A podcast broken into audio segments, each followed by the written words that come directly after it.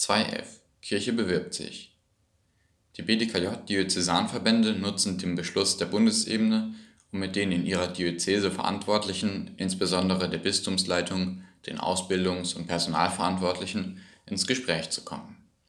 Ziel ist, auch weiterhin und verstärkt in Studium und Ausbildung jugendverbandliche Inhalte einzubringen, um so frühzeitig Jugendverbände unter potentiellen pastoralen Diensten bekannt zu machen und an einer hohen Qualität in Studium und Ausbildung mitzuwirken.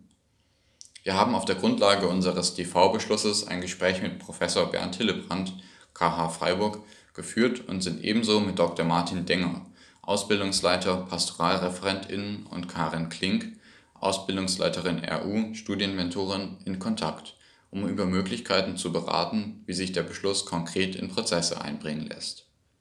Konkret ist ein Treffen im Herbst 2020 vereinbart, bei dem wir unsere Anliegen mit Herrn Mörle (Leiter Hauptabteilung I) besprechen wollen.